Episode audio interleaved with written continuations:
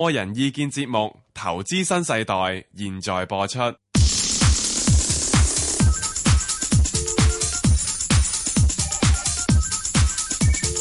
石鏡泉鄺民彬與你進入投資新世代。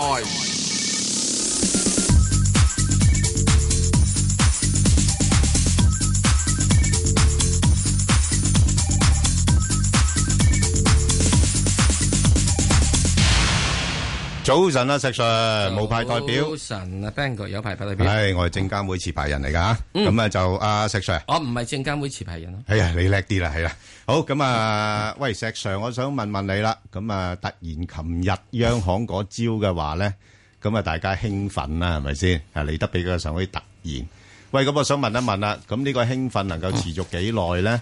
因為似乎而家咧就大家只係睇到誒嗰個誒嗰個幣嘅一邊啫喎。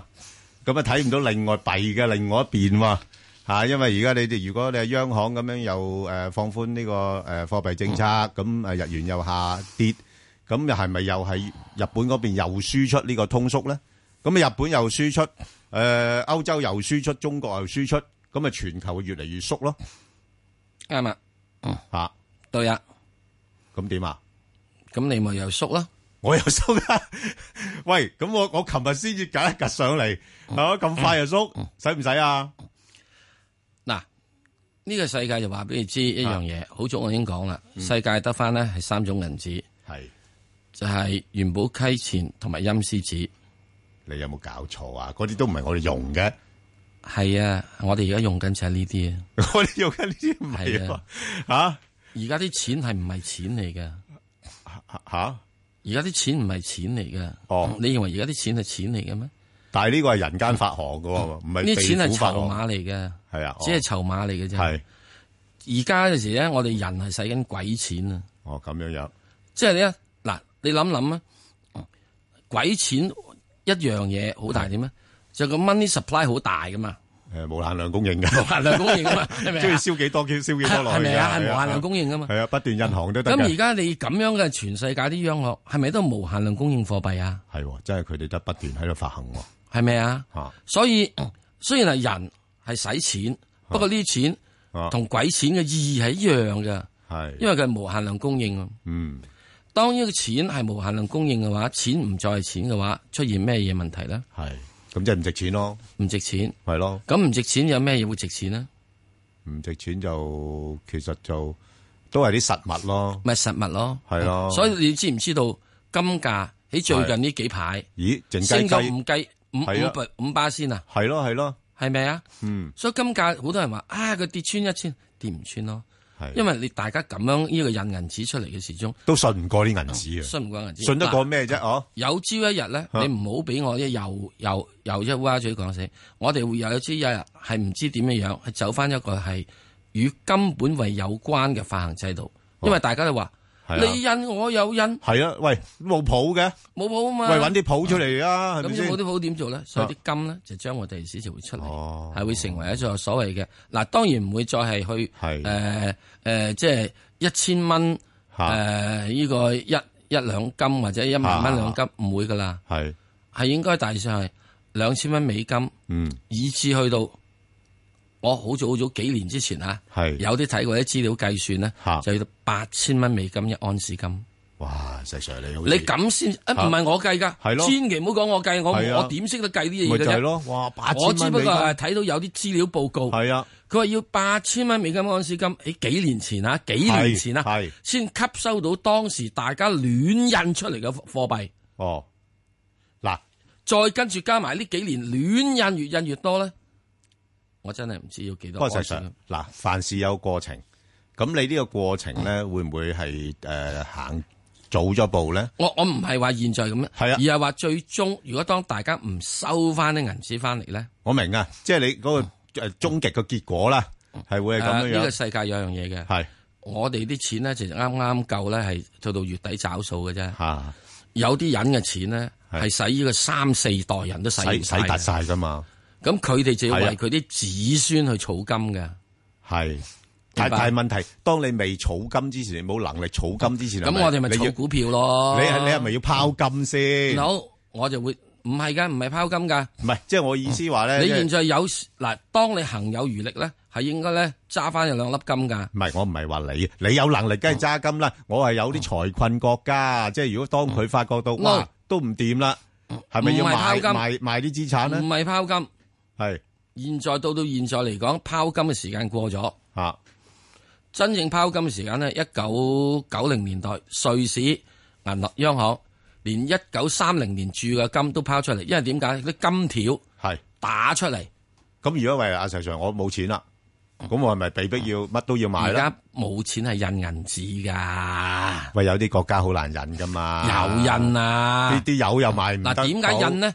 佢只要減息就等於印啦，係嚇減息就印啦。嚇，佢使個 money velocity 大咗啊嘛，嗯嗯，所以而家日本央行呢一招，係佢唔係俾普通人入去儲嘅錢係要負利率啦，係佢仲絕啊！銀行銀行嗰啲，即使你銀行你唔准等錢喺銀行度啊，叫你拎出去用咯，借貸出去咯，焗你要借啊，焗借咯，話因咁為你唔你唔借嘅話，你負利率啦，喂，咁我我借可能都係我哋炒嘢嘅啫喎，佢唔理你嘅，你邊度仲會借俾人哋？只係即係整電池嘅啫。 嗯係咪就係邊有邊有邊度做邊有實需業求嘅啫？係咪所以佢先？一定，所以你見到係琴咯日一公佈之後，你睇唔睇佢到日經日經指數上，全全亞洲股市都上係，係美股都上，係啊，啲水突然間湧咗出嚟啊！湧咗出嚟嘛？啲銀行點啊？張然就會問啦：啊喂，阿 Ben 大我係，你借啦，你借借啦，你你想借啦，幾多優惠啲嗱優惠啲零零息，係因係為我等喺央行係罰息，係我寧願借咗俾你啦，我零息俾你，係因為等咗喺你嗰度咧，我嗯零息以為借得過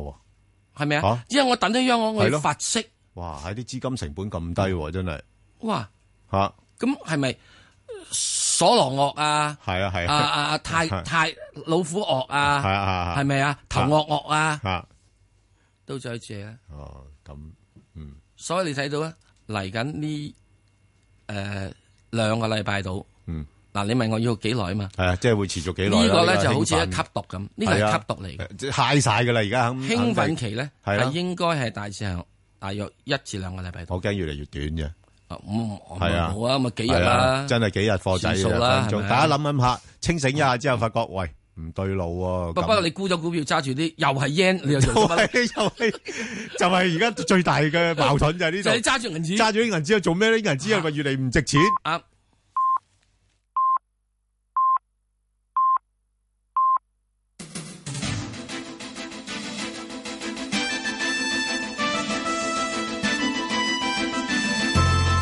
香港電台新聞報道，早上九點半，而家黃思恒報嘅新聞。警務處處長盧偉聰出席本台節目時話：銅鑼灣書店東主李波失蹤事件係敏感嘅事，調查仍然未完成，唔敢下判斷。但係佢強調同內地警方嘅合作係基於互相尊重對方嘅法律同埋司法管轄權，唔可以去對方嘅地方執法。佢又話：一向同內地執法部門嘅合作非常緊密，唔少喺香港發生嘅罪案都要靠佢哋嘅幫助先至能夠破案。盧偉聰話：香港人嘅安全係警方嘅首要任務，對呢件事好緊張，一直有積極同內地部門跟進。行政會議召集人林煥光喺一個電台節目話：一個開放嘅社會唔可能對單一議案有百分百嘅認同。立法會議員有責任以社會利益為本，做有智慧嘅判斷。又指反對派議員用程序玩到盡，可能會失去市民支持。林煥光話：對港人有信心，認為港人係務實嘅社群，涉及暴力嘅行為一定得唔到港人支持。議員做政治鬥爭嘅同時，亦都要維持社會文明。四名礦工喺山東一個石膏礦場被困三十六日之後獲救。四人係喺尋晚九點幾至到十點幾離開礦井，由於多日冇接觸光線，佢哋要蒙住雙眼送去醫院治理。新華社話，內地救援人員採用戴口徑鑽孔救援方式救人。呢一個方法過去只係喺美國賓夕法尼亞州同埋智利嘅礦場成功使用過。礦難喺上個月二十五號發生，當時有二十九人被困，其後其中一個證實死亡，目前仲有十三人失去聯絡。美國總統奧巴馬同巴西總統羅塞夫通電話，討論對寨卡病毒擴散嘅關注。白宮表示，兩人同意加強合作，加快研究開發疫苗，同埋透過科技控制蚊傳播病毒。兩人又同意優先建立國家、區域同埋全球網絡，應對病毒擴散嘅威脅。天氣方面，預測本港地區今日會係大致多雲，朝早有幾陣薄霧，日間部分時間有陽光，最高氣溫大約係二十度，吹和緩東北風，稍後離岸風勢清勁。展望未來一兩日風勢頗大，有幾陣雨。星期一會逐漸轉冷。而家氣溫十八度，相對濕度百分之八十九。香港電台新聞簡報完畢。交通消息直擊報道。早晨啊，而家 Michael 首先講隧道情況啦。紅磡海底隧道嘅港島入口告士打道東行過海，龍尾喺灣仔東基本污水處理廠；西行過海車龍排到近上橋位。而堅拿道天橋過海交通就暫時正常。紅隧嘅九龍入口公主道過海，龍尾康莊道橋面；漆咸道北過海同埋去尖沙咀方向呢，車龍就排到近蕪湖街；加士居道過海，龍尾去到渡船街果欄。另外，獅子山隧道嘅沙田入口車龍排到近新田圍村，將軍澳隧道嘅將軍澳入口龍尾就喺欣怡花園。封路方面，提提大家呢，受到較早前嘅交通意外影響，大角咀道去深水埗方向近住博文街一段嘅全線仍然係需要封閉。咁而家所有沿住大角咀道去深水埗方向嘅車輛啦，去到近博文街需要右轉去櫻桃街離開㗎。受影響嘅巴士路線呢，都需要改道行駛。咁另外受到較早前嘅爆水管影響，觀塘協和街落去觀塘道方向，近住曉光街一段嘅慢線呢就需要封閉，經過嘅朋友請你留意。最後要留意安全車速位置有渡船街、東莞街去美孚。可能我哋下一節嘅交通消息再見。以市民心為心，以天下事為事。 FM 九二六，香港電台第一台，你嘅新聞時事知識台。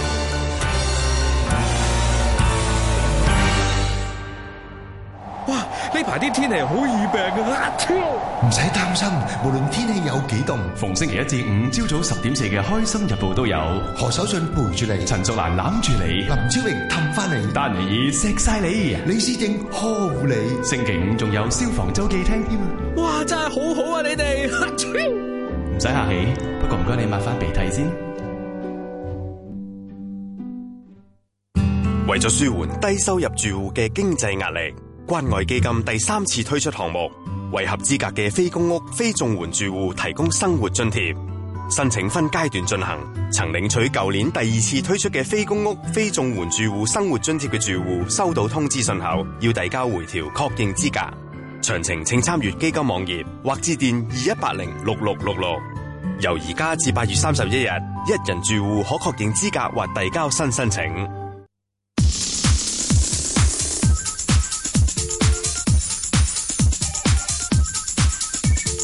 石鏡泉鄺民彬與你進入投資新世代。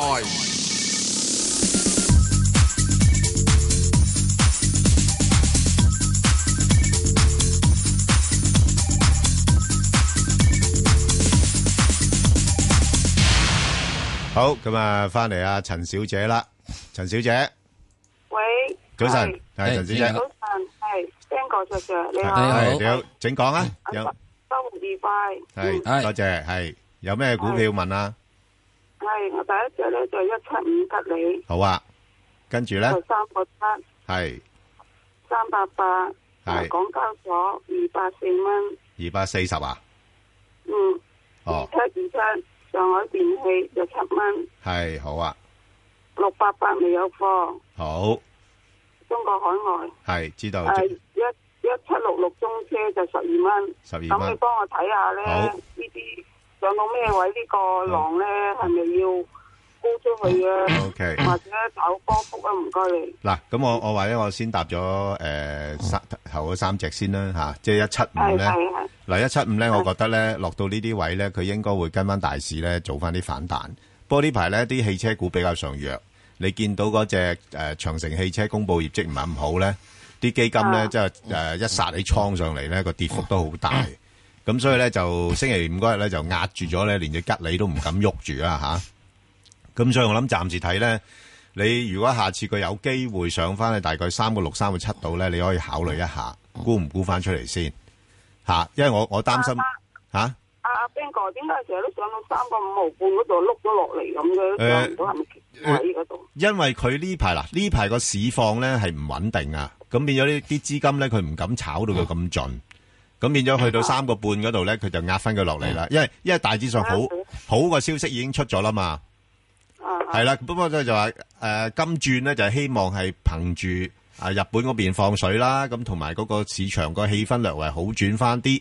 咁睇下喺農曆年之前呢，佢有冇機會去翻大概又係三個半、三個六嗰啲位，咁你就考慮一下，睇下估唔估翻出嚟先啦，係係。好唔好啊？咁另外你話三八八嘅話呢，咁呢個股票我都持有嘅，咁呢就誒誒、呃有啲我就係短打，有啲呢我就比較想揸長少少嘅嚇，咁、所以。溝貨诶，沟唔好溝啦，溝唔好溝嗯住啦，因為禮拜四已經佢已經反映咗啦嘛，升咗成啊五五个 percent 啊嘛，係啦，咁啊所以我暫暂时睇，我諗呢轉佢可能有啲機會咧，去翻大概嗯一百七十五到一百七十八嗰邊咁上下嘅啫，係係係。係啦，咁變咗你呢啲嗱，港交所我自己都係咁樣樣噶啦，即係一溝低位咧，一百六十嗰邊咧我就買噶啦，吓、一上到一百七十零咧我就走噶啦，即係如果短打嗰啲啊。吓、除非你諗住係一揸個好長線吓、啊好嘛？係咁，另外就诶呢、個上海電器嗰度咧，就暫時亦都可以等一等啦，因為呢排咧大家對嗰啲核電嗰啲咧，似乎好似冇晒感覺咁啊。吓咁、所以佢個價咧未必會升得太多。咁啊，你話七蚊嗰啲就唔使睇住噶啦。係咁呢個浪可唔可以升到四蚊啊？诶、呢、個浪佢诶、問邊啲？我覺得三個八度啦。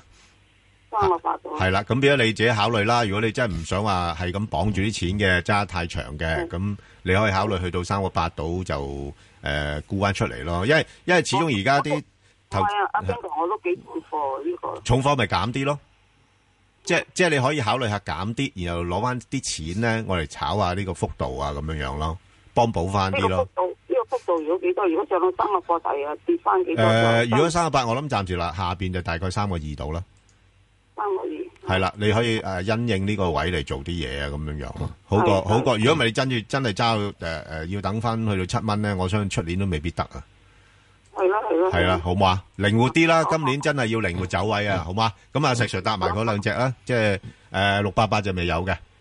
仲有一隻係邊只？诶，有一隻咧就係一七六六中車，六八八未有，唔好揸。係原因唔好揸。係唔係啊原因買唔買啊？唔買，嗯，唔買，原因息口唔夠好。係嗱，首先第一件事，我現在買股嘅係嘅考慮點，一味好色，一味好 息，冇得三厘以上嘅咧，唔好搵我唔好諗，系啦，唔入眼，係即係根本即係啦係我我我選妃笨咧，係冇得三厘嘅咧，直情係就話俾你知，係叫啲太監你唔好揀俾我，係啦，唔好拎入嚟啦，唔好費拎入事嚟嘥我眼神係啦費。事嘥眼神，係係啦，咁啊兩厘九九我都考慮嘅。因為會增噶嘛啊，希望 à, 增肥。系啦，咁即係如果咧，佢而家只係得兩厘四、兩厘半嘅話，即係你增極都好啦，你都唔會去都冇到俾咁到快㗎啦嗱，係點解？點解原來講息？因為日日本仔咧， 係其實佢而家佢咁樣減呢個負利率嘅話，啊，其實好簡單，就係將啲錢咧趕走，至銀行度趕走。係啊，咁趕去走邊啲咧？人去邊度咧？一定係買高息嘅嘢嘅。所以係日啊本仔方面係啊咧，將會有機構性嘅投資者，係啊周圍去機構性投資者，周圍去搵啲高息嘢買唔係唔係啲話咩邊度邊度亞太啊啊，係係啊啊邊度太太啊，係係即係走去即係走去買啲咩咩咩澳洲紙啊，買嗰啲咁濕星嘢。唔係嗰啲咩草根啊嗰啲咁。啊，唔係草根做，係 揾機構投資者，特別銀行度啊，就走去一定去掃嘢，掃咩咧？一定掃高息嘅嘢。嗯，掃高息嘢，而家你要睇睇美國國債都可以去呢個十年期國債有兩厘，兩厘啫嘛，兩厘。喂，夠嗱，啊美國十年期國債兩厘喎，供乾埋佢就夠噶啦。係咪啊？唔係啊使，因為我正話講咁樣，收零息俾你喂噶嘛。，其實石 Sir，你而家講緊即時嗰啲利差交易啫嘛。係係佢 carry trade 啊，佢借平錢，即係平錢。跟住去買啲高息少少嘅嘢。啊係咁點解美國佬要咁做咧？因係為美國佬如果加息嘅話咧，所以你大家以為啊，美國佬今時美國佬冇加息錯咯。美國佬加息咧維持咗個債券咧有一定嘅利息差，係就俾你日本仔啲錢咧過嚟買美債，吸引你啊嘛，吸引呢啲咁啊吸樣引你嘢。同時咧，啊佢嘛透過日 yen 咧，你啊班友借日 yen 咧就點咧？就將全世界人咧就買咗美哦債，包括咗我哋嘅啲強積金。喂，石 Sir，嗱你呢招講得好好喎，其實咪即時變相美國佬又印銀紙，啱啦， 即係佢叫日本代佢印啫喎。啱啦，嚇你印咗啲銀紙嚟我度買我啲債券，啱啦嚇我即係作間接我借你啲錢 Very，good 啦哇好，accurate。嘢啊，真係美國佬同日本佬兩個都打龍通啊喎，嘛。即係大家央行都係一一齊做所以嘢如果喎。你呢個美國國債十係年喎國債有兩厘息嘅話，係你其他股票嘅話冇三厘息，啊，我邊度夠夠減嗰個風險與回報對稱啊？唔值得喎，啱啊，係啱嘛？所以中國海外兩厘四幾，no 諗好，一七六六，好一七六六個中車，好中車仲死黎八冧都唔使冧，係如你都講完，直頭唔好同我提呢個名。我我十二蚊啊，阿冰阿石 Sir，我十二蚊買啊。我話知你啊呢個位走你我話知你啊，冇法子啊！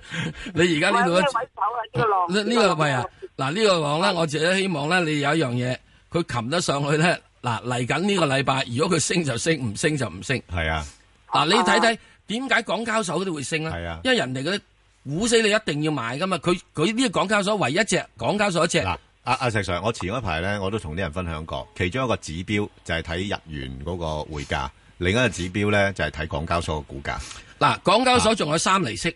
嚇，喂，仲有一樣嘢，港交所係一定唔執笠嘅股票嚟噶嘛，係係啊，佢係出又刮入入刮噶係嘛啊。嗯佢就算係去到啊由三厘褪到兩厘半啊，其實佢等於係美國國債噶嘛。係啊，佢同時唔使揸呢個十年啊嘛，所以呢啲就唔同咯。係啊，係嗱，另外一樣嘢咧，你可能點咧？你你話啊，咁我會呢、個呃誒誒誒呃領展得唔得啊？而家唔係領嘢啦嚇，係領展啊領展得唔係得？領展都係你租金有升有跌啊嘛。係啊，港交所最最主要咧就唔好俾啲大鱷話你要減咁咪咁交易所徵費就得你啦嘛。你你你成交都有升有跌嘅，成交有升有跌，即係新股咁上市都有啲即係時候如果你多揾到啊最近嘅成交去到呢係個都七700百億嗰都700邊，億就屬於係低嗰邊噶嘛。係啊係。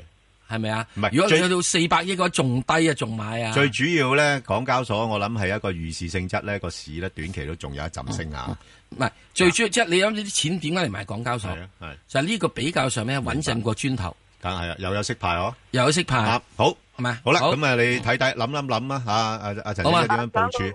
係啦講，到咩位啊？à, 上咩位啊？邊隻石啊 Sir，俾個價位佢啊，一一七六六係，一七六六，我諗禮拜禮係拜啊三之後，如果係咁上一位，你就升噶啦，就係買噶啦。好，OK，係嘛？好不過你又要指示嘅，係因為你十二蚊買啊嘛，而家七個幾。指太好遲啦太遲啦，揸揸住佢先啦。係啦喂，你知唔知咪大約七個半啊？七係啦八蚊到係咁上下嘅係啦我，估好啦到啊嚇，好，嘛好多謝你，好得，阿阿陳生係陳生，早晨，石 Sir 聽早晨係你好，石 Sir 呢個禮拜你有冇揸貨？揸咗，嗯啊？梗係揸咗啦，做咩？哦，我話咗揸噶嘛。哦，我想問，哦我話俾佢揸咩咧，係講晒俾你知啊！冚冷都係呢個冚冷都係即係秀色可餐嗰啲。嗯，我想問中銀呢個係仲有就係呢個誒中銀，仲有中呢移動個一三五中移動同埋呢個誒咩嘢？邊隻啊仲有邊隻？ 135啊一三五哦，嗰隻哦能源，能源啊，即係昆崙俾人困啦，今次。今次你而家美呢個蘇聯佬同埋呢啲啦係係係傾點啊係係嘛，啲油價即係彈啦，啲油價冇咁殘啊，係咪係啊？啊係啊，跟住咧有仲有邊隻？仲有隻中電。中電，哇咁保守啊！ 喂，中電你啊諗諗，你諗諗係咪啊又係係好過揸債券啊？咁啊啱。好啦，咁啊阿阿陳生你想問邊隻？我想問二三一八平保，二三八平保想點啊？啊，我想會穿三十蚊咩？吓乜嘢啊？會可以三蚊，哦，可以，不過唔係呢個禮拜，我知啊，但係佢話金融海嘯嗰時咧，一點五倍市漲率嗰時，應該你唔好睇市漲率。而家你我哋都唔好睇市漲，而家睇息嘅咧，真係。嗱，佢息唔係好高嘅啫喎，係啊，息唔高㗎。因為嗱，你要呢一浸嗱，如果你話好長遠，我會即係兩個月啊、三個月啊、六個月啦，OK，你睇市漲率係啱嘅。係即係如果你呢一浸嚟緊呢個禮拜入邊，呢個禮拜入邊，即係當啲 yen 啲錢，嗯，即係日本紙周到碌嘅話，全世界碌嘅話，嗯大家一定係搶高息嘢，係係咪啊？咁所以變咗咧，呢一浸入邊咧，佢嘅係升幅咧，我估計佢可能會比譬如誒中國銀行係啊係係啊弱雞少少嘅，係係好弱啊呢排都。好嘛？就係咁樣啦。好啊點解？因為你係呢個，你係你佢最主要係 A 股啊嘛，揸 A 股啊嘛，個投資嗰啲嘢。唔係啊啊啊啊陳生，因為咧呢排咧你都知道啦，A 股市場嘅表現咧相對係落後嘅。落後過港股啊。係啊，落後個港股啊，因為因為咧 A 股咧，大家都覺得佢咧個估值又高，同埋係圍內人市場咧，你嗰國際性資金咧，佢未必會太多嘅參與。咁所以你你誒誒、呃你而家係咪有貨嘅？我哦冇貨，我等得佢。如果穿三十蚊，嗯即係廿七八蚊都有機會。哇！咁我又覺得又咁又未未必必會喎，阿去陳到咁多生。因為嗱，你你你睇平保啦，一來真係眾多嘅保險股咧，國內保險股嚟講咧，即係大家都覺得平保係做得最好嘅。咁再加埋佢有個陸金所，下半年有啲機會上市，咁啲人都唔敢估得佢太低嘅喎。嗱，即係你話要落到廿七八蚊就未必得。你話去多去多一五係咯 percent，一個七 percent 到十係啊 percent 得，咁都係卅一卅二係咯。啦，冇錯。啦，係啦，即係其實之前嗰陣落到去大概三啊三啊三啊四，其實而家我覺得佢都有啲機會再追翻上嘅，係啊。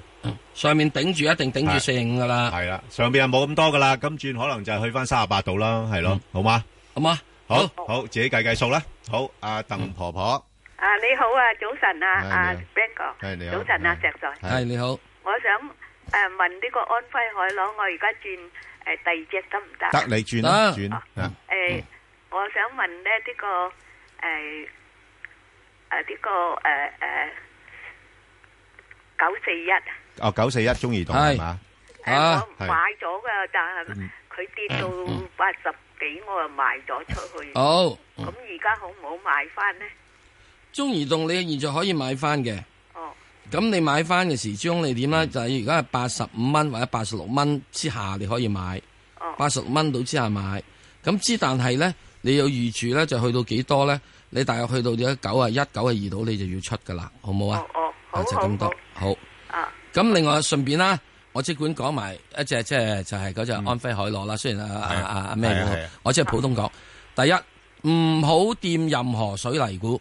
嗯哦，講完啦，呢個我上個禮拜都講過。係中國係有全世界三十 percent 嘅水泥生產量，係就好多係你邊度用得到咁多啊？好多係庫存添，仲要啊，係咪啊？清庫存都有排。所以而家你仲要有一樣嘢，仲要你起屋有排，嗯除非佢有一樣嘢做，點做咧？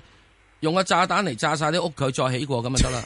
你講嘅笑真係好，係啊，咁啊咁 à, 我港交所好唔好買呢？咧唔好啦，嗱，你問咗只九四一就九四一啦嘛，正話都講咗講就港交所啦，哦好唔好好啊好啊？好嘛，好好啊唔該你，好唔該唔該，好好誒多謝你好唔該多晒，謝唔該晒，好。阿阿林生，系阿 Ben 哥，你好，低姐啊，早係晨，早晨你好啊，係你好係喂點樣啊係我想問問嗰只創維數碼係點問乜問乜嘢啊？七五一創維數碼，係點啊？吓你我有想未？問問你冇貨嘅，睇下幾多錢買？诶，嗱冇貨唔該你咧啊，嗱就诶嗱，當然啦，呢啲消費性嘅诶公司咧，咁就都會受到個經濟放緩影響啦。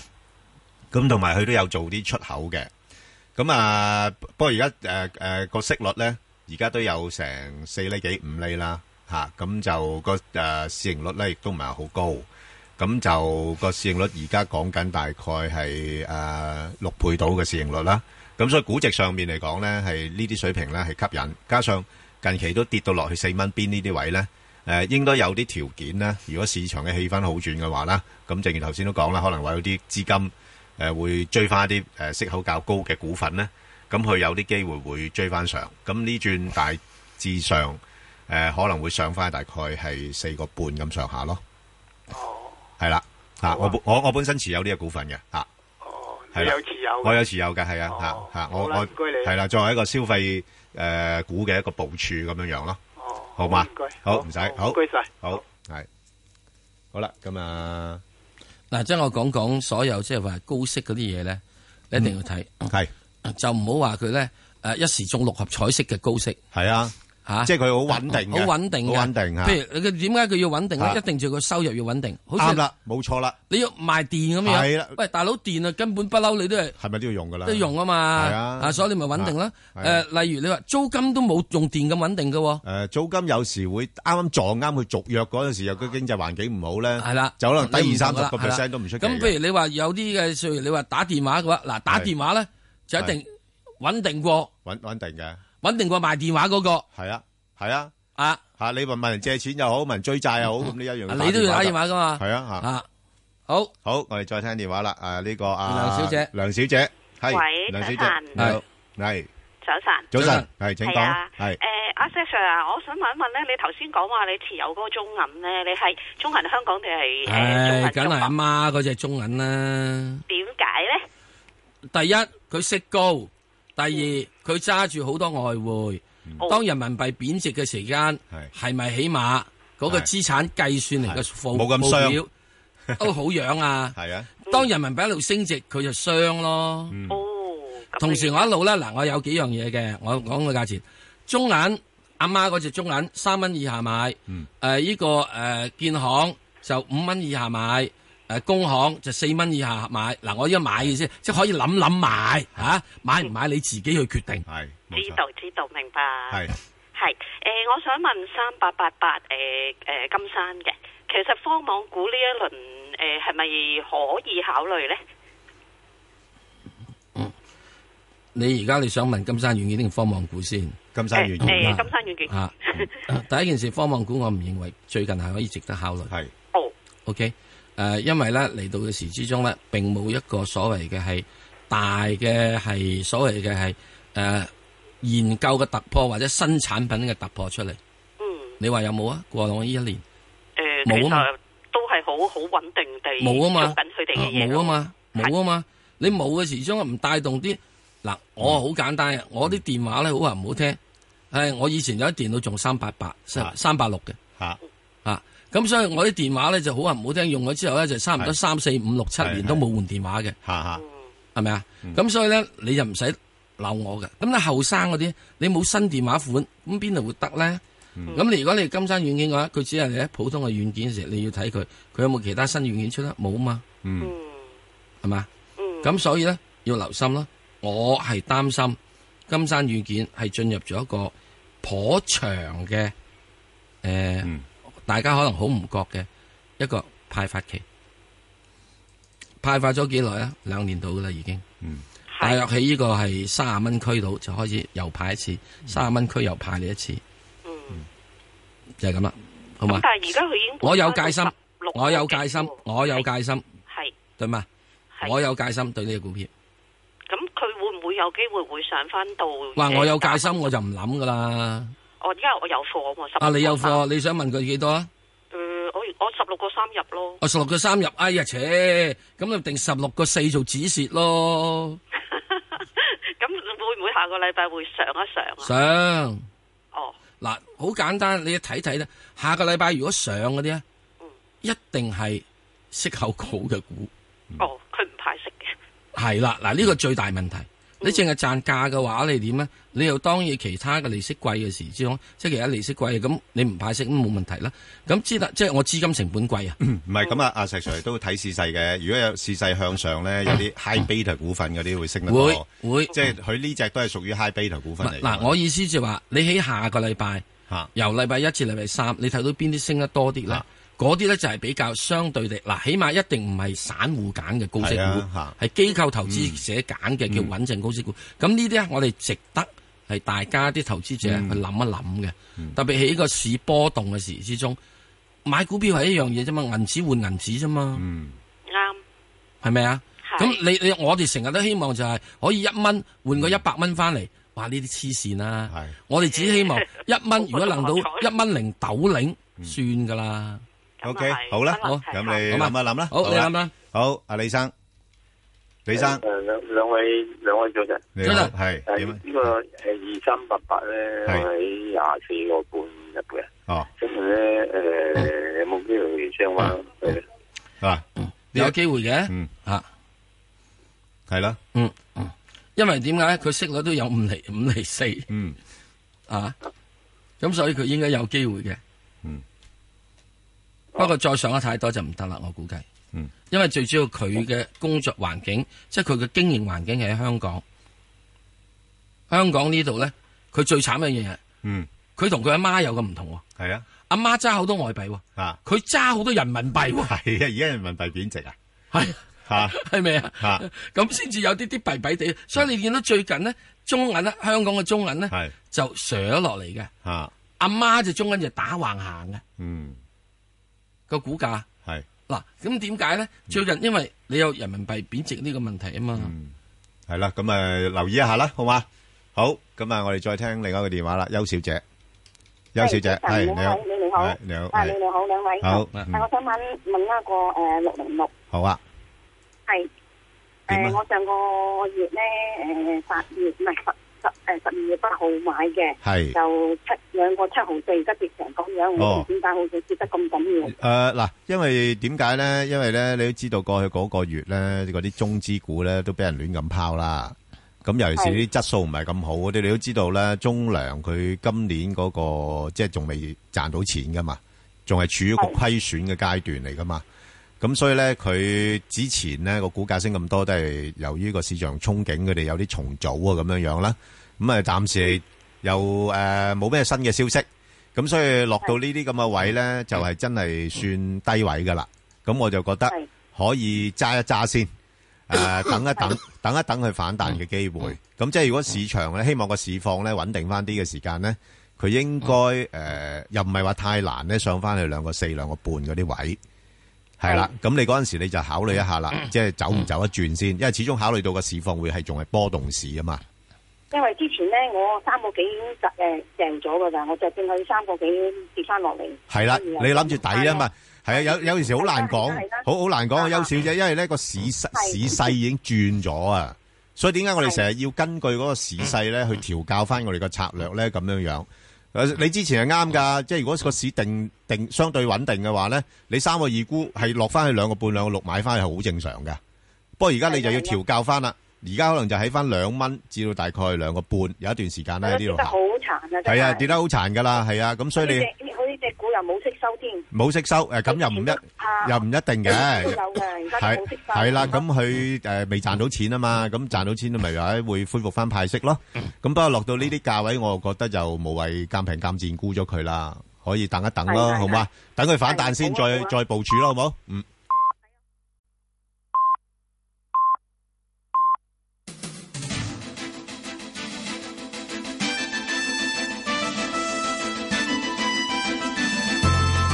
香港電台新聞報導，早上十點，而家有黃思恒報嘅新聞。立法會財委會繼續審議港珠澳大橋工程嘅追加撥款申請。會議一開始，主席陳健波話：港珠澳大橋工程近日有新嘅議題，喺官員發言之後，會設有兩小時嘅提問環節俾議員跟進，然後處理其他臨時動議。佢又話，委員會經已就相關項目進行咗二十幾個鐘頭會議，希望可以表決，否則本港嘅經濟將會受到重大損失。多名泛民議員不滿陳健波，尋日限制議員每人提問兩分鐘，到今日又改設兩小時嘅提問時間。新民主同盟范國威更加批評陳健波濫權。對於警方引入水炮車作為裝備，警務處處長盧偉聰喺本台節目話：參考過海外經驗，水炮車可以有效拉開警方同示威者嘅距離，減少示威者同警員嘅碰撞，減低受傷機會。佢強調唔會輕易使用水炮車，除非情況好混亂同埋極度需要先至會用。警方會先制定使用指引，用嘅人亦都會經過嚴格訓練，唔相信會容易傷人。佢希望市民放心。行政會議召集人林煥光認為，版權修訂條例草案並非完美，但係議員應該以實際考慮先通過草案。佢出席一個電台節目之後又話，就條例審議進行拉布，會令到大家感到厭煩以及不合理。如果玩到令立法會癱瘓，阻礙民生同埋經濟方面嘅撥款，未能夠喺今屆立法會處理，就會有反效果。林煥光又提到，港大學生圍堵校委會會議，佢相信大部分市民都唔支持肢體暴力行為，認為學生反對亦都要擺事實講道理。佢喺電視見到衝擊嘅場面，作為港大舊生，感到好痛心。林煥光話：唔評論校委會主席李國章指學生就好似吸咗毒嘅言論，但係佢呼籲學生應該以智慧思考，以文明嘅方式推行理念。德國西南部一個難民庇護中心被人投擲手榴彈，冇人受傷。事發喺斯文寧根小鎮，當地星期五凌晨有人向一個住咗一百七十人嘅庇護中心投擲手榴彈，保險針已經拔除，但係冇爆炸。當局疏散附近嘅難民同埋居民，拆彈專家到場將手榴彈引爆。司法部長馬斯形容今次嘅襲擊反映針對難民嘅仇恨同埋暴力升級，當局會加強打擊呢一啲罪行。美國總統奧巴馬同巴西總統羅塞夫通電話，討論對寨卡病毒擴散嘅關注。白宮表示，兩人同意加強合作。加快研究開發疫苗，同埋透過科技去控制阻壓蚊傳播病毒。兩人又同意優先建立國家、區域以及全球網絡，應對病毒擴散嘅威脅。天氣方面，東北季候風正影響廣東沿岸，預測本港今日部分時間有陽光，今晚大致多雲，吹和緩東北風，稍後離岸風勢清勁。展望未來一兩日風勢頗大，有幾陣雨。星期一會逐漸轉冷。而家氣溫十九度，相對濕度百分之八十五。香港電台新聞簡報完畢。交通消息直擊報道。早晨啊！而家 Michael 首先講單壞車喺港島區告士打道西行去中環方向，近住道路至道嘅慢線有壞車阻路，影響到現時一大車多，經過嘅朋友請你小心。就喺告士打道西行去中環方向，近住道路至道嘅慢線有壞車。咁另外，較早前喺大角咀道去深水埗方向，近住博文街嘅意外呢，仲未清理好。而家呢一段嘅大角咀道仍然係需要全線封閉，咁所有沿住大角咀道去深水埗方向嘅車輛呢，去到博文街係需要右轉去櫻桃街離開㗎。受影響嘅巴士路線呢，仍然係需要改道行駛。封路方面受到爆水管影響，咁而家大埔道啊去旺角方向近住美荷樓一段嘅慢線需要封閉，經過嘅朋友請你留意。隧道方面，紅磡海底隧道嘅港島入口告士打道東行過海，龍尾喺灣仔運動場；西行過海車龍排到去上橋位，而堅拿道天橋過海龍尾就近橋面燈位。紅隧嘅九龍入口公主道過海龍尾康莊道橋面。漆咸道北過海交通暫時正常，而家市區道過海呢，車龍就排到近渡船街果欄。另外，獅子山隧道嘅沙田入口龍尾喺世界花園，將軍澳隧道嘅將軍澳澳入口車龍排到近電話機樓。特別留意安全車速位置有清水灣道、冰屋落斜去西貢，同埋洪水橋新路隔音屏方向元朗。最後，環保署就提醒你引擎空轉造成污染，影響健康，記得停車熄匙啊！可能我哋下一節嘅交通消息再見。以市民心為心，以天下事為事。以市民心為心，以天下事為事。 FM 九二六，香港電台第一台，你嘅新聞時事知識台。仲熱愛這片土地。香香港人係善忘嘅，我哋真係好關心呢件事。有冇說服力啊而？家香港政治嘅生態就好清楚㗎啦，大家都係每個個體嚟嘅，佢係有佢嘅意見，係自由嘅。星期一至五黃昏五至八，電話裏邊咧有梁女士嘅，唐先生有阿啊黃先生，梁女士你好，你好，香港電台第一台自由風自由風，你嘅自由發聲平台。就唔好怕醜啦，大聲啲嗌！我係土生土長香港人嚟嘅。喂，而家收鋪翻嚟啦。屋企出面安裝咗個招牌啊，光層層點瞓喎？咦，我哋鋪頭都係咁添，一於簽署戶外燈光約章，唔好影響到大家。係咪喺夜晚十一點或十二點到第二朝七點熄咗裝飾、宣傳或者廣告燈光啊？係啊，減少光滋擾，仲可以慳電慳錢，大家就有覺好瞓啦。上環境局網頁睇下啦。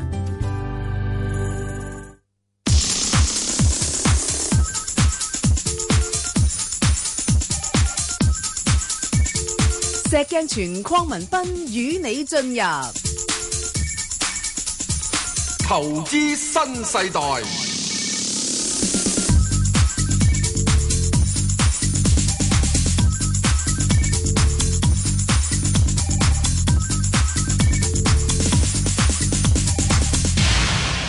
好，啊，張生，係，我係張生張生，係你好，張生，係，係早晨啦，早晨石 Sir，係啊好阿唐生，係你好，係有我咩想問下咧，誒，我有我想問下只三九一八，係咁佢佢息率都幾好嘅喎，一年有成三千幾蚊息，係咁呢啲賭博股咧，即係有冇運行咧？生意淡薄不離賭博，誒啱嘅，你都講得啱嘅。你見到呢排啲啲賭賭業股都好似你咁諗啦，係啊，即係股票冇得炒啦，咁佢寧願去賭多兩手。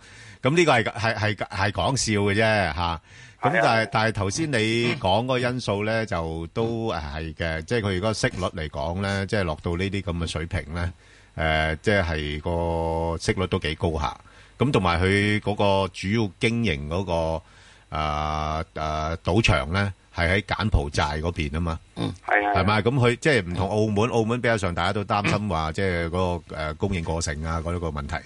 咁所以你見我就係係係咁，你見到佢近期股價都回落到去四個三咁上下，就做個反彈啦，係咪係？咯，我就係見咧就澳門賭股咧就啊嗰個餅啊太多人分啦，冇錯冇錯。佢今屆咧就係柬埔寨得一個賭場，係啦，同埋佢個即係而家嘅市盈率嚟講咧，都唔係話太高嘅，即係而家都係講緊大概八倍到市盈率啦。你相對於其他啲澳門賭業股咧，係就比較低嘅，同埋個股息率都係高咯。頭先你你都提到啦，即係而家都有七厘度啊啦佢。長長期都派息都幾穩定，係啦，冇錯啦。咁誒冇所謂嘅，咁即係所以暫時睇咧，誒、嗰、個、呃、股價咧，即係唯一就係話你擔心就係啲投資者都覺得佢係新興市場啊嘛，係嘛？即係係咯，佢佢個賭場都開咗好耐誒、㗎啦。我知，但係佢係新興市場 咧，咁有時啲人都會，即係正正如好似誒、呃譬如友邦咁，咁本來誒、呃基本因素幾好，咁啲人又驚佢，哇，佢嗰啲誒喺當地嘅市場收埋嗰啲貨幣啊，又會唔會誒、呃相對於美元又下跌啊咁樣樣咧？呢啲因素嘅考慮喺裏邊咯，係係啦，咁啊，博友邦咧，好似近期又好鬼弱咁喎，好似啊藥啊，咪就係新興市場嘅問題啦嘛，啲人擔心佢喺其他國家賺到嗰啲錢回翻轉頭，咁又誒可能蝕咗啊，咁即係唔係蝕咗啊，即係可能會有啲匯兌上上面嘅損失啊咁樣樣咯。凡係對一啲新興市場，大家你一諗諗。呃誒，而家佢柬埔寨呢個賭場，每日嘅生意額幾多？有邊啲人去賭啊？點解啲人咁多去賭啊？佢賺咩嘢咧？同樣好似有樣嘢，北韓都有個賭場噶。你認為北韓個賭場，你可唔可以值得去投資咧？講完啦，係嘛？最主要有一樣嘢，數據是否可靠？嗯，好唔好啊誒，呢個金界賭場我都入過去，嗯但係咧就係主要都係嗰啲響嗰度設廠嗰啲台灣人啦、新加坡人啊嗰啲人去賭係啊冇啫錯，但係賭得就係好細嘅。係啦，係啦，你明白啦 所以。哇，賭得咁細嘅時，可以一路成日派咩？生意少少，之但係可以成日派咁多息俾你。所以佢你又唔可以將佢同嗰啲澳門賭業股比較係啦啦，嚇，明白即係佢嘛佢規模又唔係咁大，所以就係話即係嗱，而家佢落到去大概四個三度，佢又誒誒誒差唔多啦，又唔跌得落去，因為個息率嘅支持啦。咁但係暫時睇我又唔會睇得太高，你大概上翻五蚊到佢，一般你見到五蚊嗰度係一個密集區嚟嘅。係啊係係啊嗯啊，佢都上唔到五蚊嘅。咁而家你咪可以自己捕捉下咯，因為有時個市況唔穩定咧，啲股份都會有波動噶嘛，係嘛？咁你咪寧願係喺個波幅裏邊度操作咯，好嘛？好啊好啊 OK，好好，好多謝唔該晒多兩謝位你，好多謝你，好啊，李小姐係，李小姐係係係唔該，係係係我係係係 À, 誒誒請你講好啊誒誒兩位係，我想問問嗰只一五二係 Dạ. À, 嚇我我誒一五二係深圳控股，我買咗好耐㗎啱啦九係啊九七九八年位，但係冇走過，你賺咗錢啦，九九七哎呀九八但年係係啦。但係嗰陣時而家平均價應該係十二個半位先至得喎，系啊，哦，咁都好翻好多咯個股價吓、啊最近呢十四蚊冇走，跌咗。係係啊啊，，我我我我我冇聽到啊，後尾先發覺嗰陣時太遲啊，已經跌到而家。嗯哦唔緊要，唔緊要，冇問題。佢佢佢相對比較硬淨嘅，而家落到呢啲位又。不過嗱可以，啊我我覺得咧，暫時嚟講咧，即係嗱，因為佢本身誒、呃你都知道啦，即係誒深圳國際主要做啲物流啊嗰啲咁樣，誒亦都有啲前海嘅概念喺度，咁所以咧佢個股價咧又唔會跌得太多嘅，啊咁最近都曾嗯經最低咧落到去十十一個七個五咁上下呢啲位嘅啫，咁嗯但係我覺得佢又誒、呃因為跌得太少咧，嗯咁佢未來個反彈嘅空間咧未必太多。咁都係嗯去翻大概十三蚊度咧，佢又頂住哎呀唔上噶咯噃。咁咁變咗你自己睇下捕唔捕捉呢啲波幅咯。因為佢佢早排去到十五個幾啊，我我我走失咗唔計，係係冇留冇冇留意。係冇辦法噶啦，有時啲股份係係誒錯過咗機會就要等下次噶啦。不過呢呢次下次去翻十五個幾嘅機會咧，我諗都 如果係就要可能係啊去到下半年噶啦。哦，因為係啊嗯瑞信就話佢睇佢十六個幾嘛，我見到嗰個哦，嗰啲瑞信誒，即係有時啲行嘅睇法都可能或者係長線少少嘅目標價嚟嘅，係嘛？即係如果下半年就有機會，即係如果係揸到下半年就有機會去到翻十五個幾，係啦係啦，應該有啲機會如。果咪就就就十三個幾好賣咗佢。系啦，冇錯啦，係啦。如果我係你，我 OK 就會咁處理啦，好冇好啊？O K，好好，唔該晒好唔使，嗯好，拜啊拜好，拜拜，陳生，诶，早晨，係陳生，早晨，诶、啊我想问一问嗰个港铁六十六号咧，係即系而家诶值唔值得买咧？譬如我想揸长少少嘅，係喎，石 Sir，嗱，佢就好吸引嘅噃，有四個四嘅特別股息派嘅噃，分兩年啊嘛，係分兩年㗎，唔係即刻俾晒你㗎。係啊，咁但係問題就佢最近個股價個大市零零冧冧咁跌落嚟，佢都挺住好好靚嘅噃。因為嗰個息友啊嘛。係啊，咁你又咁好息咯，咁呢只係咪你嘅對象咧？哦，诶、就第一件事，你等佢過完咗嗰個立法會啲，啊哦，你拉柴先啦。你唔係個特別股東大會啊？下個禮拜一好似係咯你我係要等股東大會冇用嘅，係啊股東大會立法會 OK 㗎要你拉柴就拉柴啦。喎，咁唔會啩？咁你唔好話咁啊，主席，我又 No 對阿主席好有信心嘅喎。 no，我而家呢個覺得我而家呢個阿馬主席咧，係啊，雖然佢咧計仔多，係啊，不幾過佢唔幾好夠人緣暴力㗎啊喎，嘛，佢唔夠暴力啊嘛。點暴力啊？哇！你對住呢啲咁樣嘅，即喂係軟皮蛇，你一定唔用暴力，點踩到到條蛇喐石咧？ Sir，我覺得唔係喎，反而啲強勢嘅哦咧，人哋未必接受喎。我話俾你知啊，我唔知啊，我完全我要等佢點啊，唔好拉柴先啦。哦，拉布可以拉到佢拉柴噶嘛？咁啊有排搞喎。係啊，係啊，咁點啊？乜都咁，乜都咁。如果你你冇買到，我就唔買咯。哦，唔買住，唔買咩價啦？如果係有機會落到咩價？如果佢拉柴嘅話，我點知咩價？咁你講到咁極端，係咪啊？係嘛？OK，啊好啦，咁啊所以 你你啊，你咁啊你呢諗只下。可以買八二三得唔得？誒八二三都唔係唔得嘅，你可以考慮下嘅，因為兩隻都係即係都要穩定嘅收益嘅，好嗎？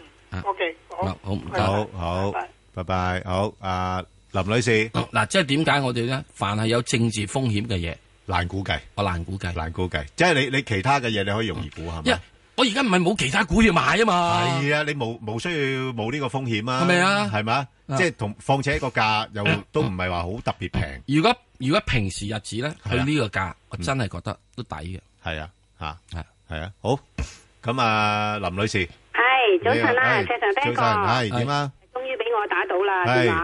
係呢排容易打啲嘅，先吓，早係晨兩位，我想問咧一零八零，我五毫子入咗，诶，我想請問你兩位幫我解答下啦，會唔會翻到家鄉咧？我聽心機吓。好，你聽心機啦，係係啊，或者我我答答佢啦。咁啊，嗱，勝利管道咧，佢都係算誒、呃、國內一間做得比較好啲嘅公司。咁啊，即係佢啲技術係比較高啲嘅。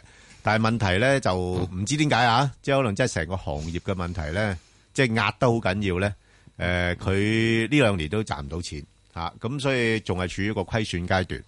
咁啊，所以但係當然啦，未來都有有概念嘅，係嘛？咁啊，不過而家啲投資者咧好實際㗎，最緊要你係俾到條盤數我睇。咁啊，所以暫時睇咧，我諗佢真係唔叻得去邊啦。你見到佢好明顯咧，最近嗰個波動範圍咧就落翻去大概誒誒兩毫半子啦，至到大概三毫半啊咁樣呢啲位嘅啫。啊，咁所以變咗誒頭先啊阿林女士咧，你自己睇住你個價位嚟做啦嚇、啊即係。誒、譬如真係上到大概，如果有機會上去三個三啊，三個誒三毫三、三毫四度咧，或者你就先走，再等佢回落翻先，再考慮。如果唔係，如果唔係嘅話咧，誒、我比較上傾向而家咧係揀翻啲有盈利啊，即係好似石 Sir 講啦，有盈利有股息嘅股份啊，即係無謂作太多嘅憧憬啦，嚇、啊咁樣樣，好嘛？好，咁啊，我哋誒進入呢個快速啦。嗯。咁啊，我同阿石 Sir 頭先咧，亦都搭咗只股票咧，就係、啊新鴻基地產啊，因為咧今呢排咧嗰個啲地產股都跌得比較多啦。咁雖然星期五有啲反彈啦，咁睇下嗰個反彈能咁能唔能夠持續啦。嗯咁所以誒誒、呃有興趣嘅聽眾咧，就可以上翻去香港電台公共事務組嘅 Facebook 嗰度睇一睇。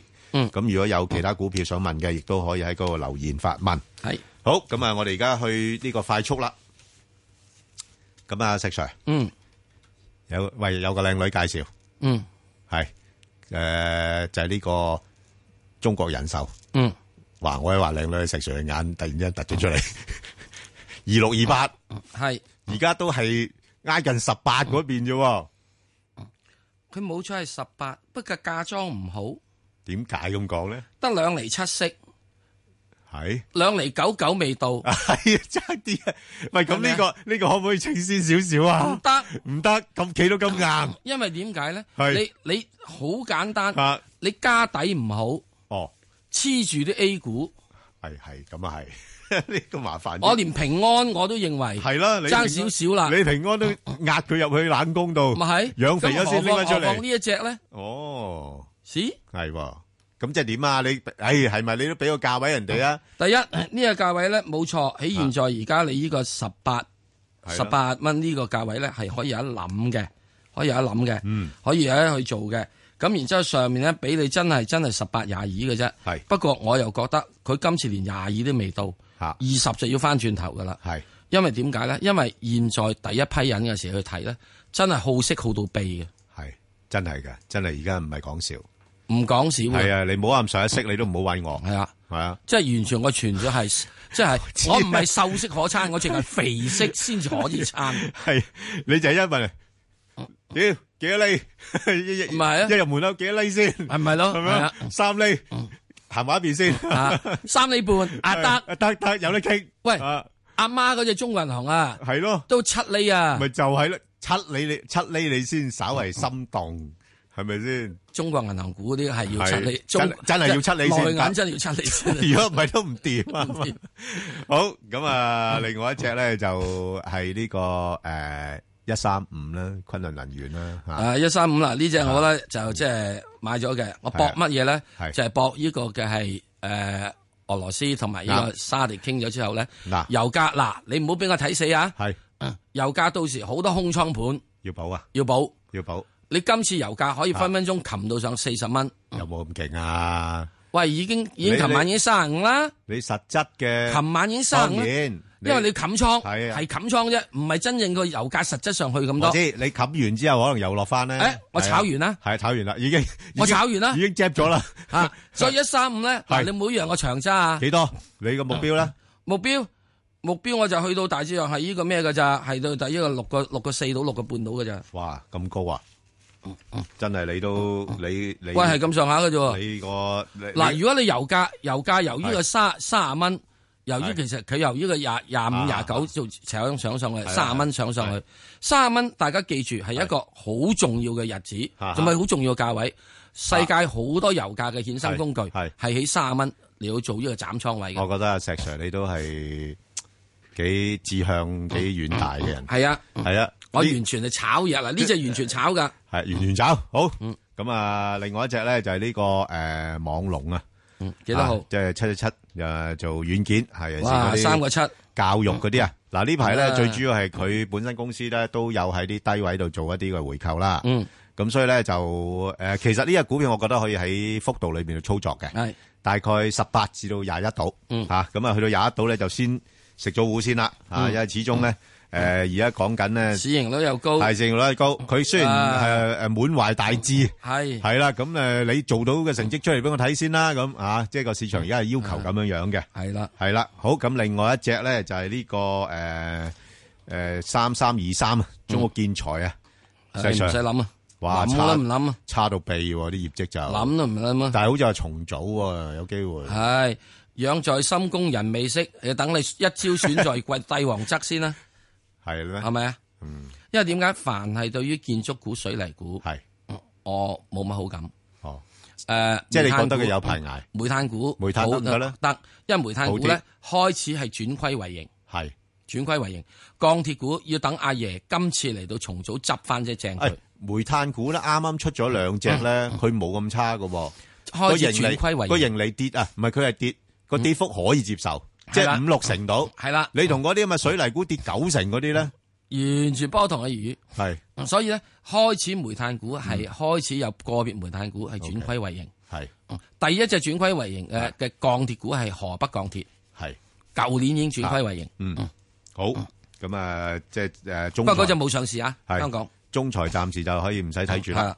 好啦，咁啊，另外一隻咧就一三九八啦，工行啦，嗱咁啊。誒、其實又係啊，個情況同阿石 Sir 差唔多噶啦，嗰只誒誒誒中銀一樣啦，誒、股息率都有七厘幾啦。咁、你當然啦，你預咗今年嘅業績唔好啊，減少少啦，減少少啦，咁減少少，減極咪減到四厘啦。係啊咪都有五六厘嘅，我減咗四厘啊！係啊，減到四厘，冇咁冇咁減得咁緊係咪要，咁啊，所以咧係有唔係我條一件定預住佢減到四厘噶嘛。我知你有心理準備嘅，啊預咗噶啦。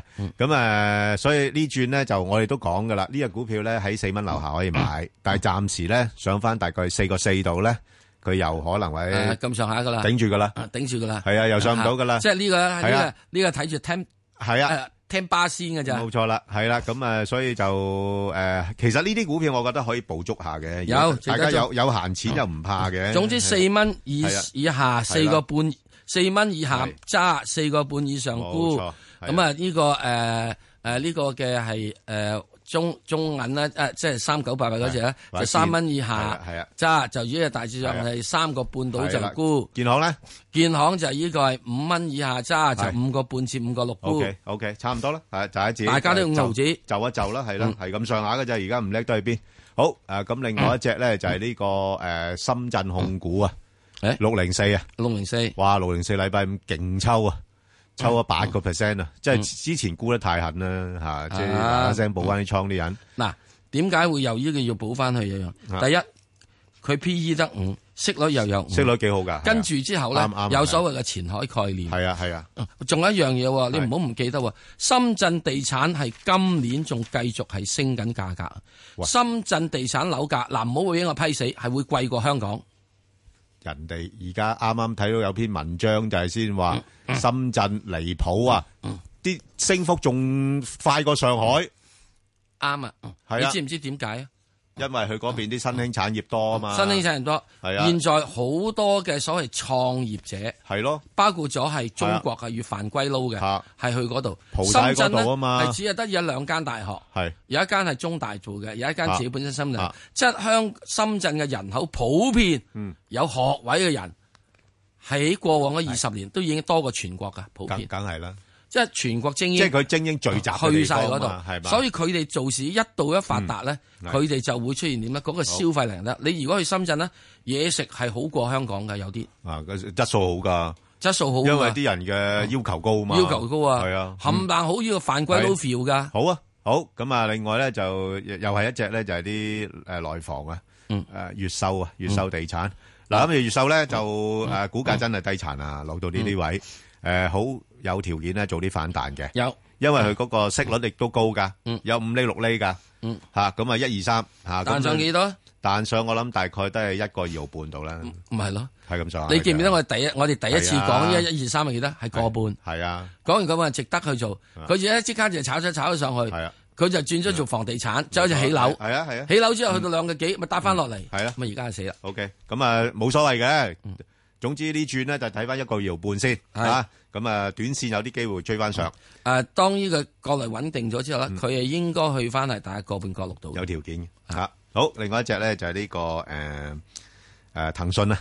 嗯，石 Sir 點睇啊？而家去到呢啲位一百四十五咯噃，已經差唔多，唔經唔覺。嗯唔之經唔前覺之前一彈百返上三嚟十三低位之後彈翻上嚟一百三啊！喂，真係成個市咧，真係佢比較硬淨嘅。係啊，嗯抗跌力又強，反彈力又強。我喂想我想問呢啲真係優質股喎。呢啲咪就係你打極都有微信噶嘛？我就啊都係有話 QQ 噶嘛喂我就話佢嗰個背後實力好強。啊，呢都有隻嘢 QQ 啊嘛，真係係咪啊？你都用噶嘛？係啊，係咪啊？啊咁所以咪要賺錢咯，即係首先你要賺錢先得噶嘛。嗯嗱呢啲咧，你話啊但由於但市盈率怕唔怕高咧？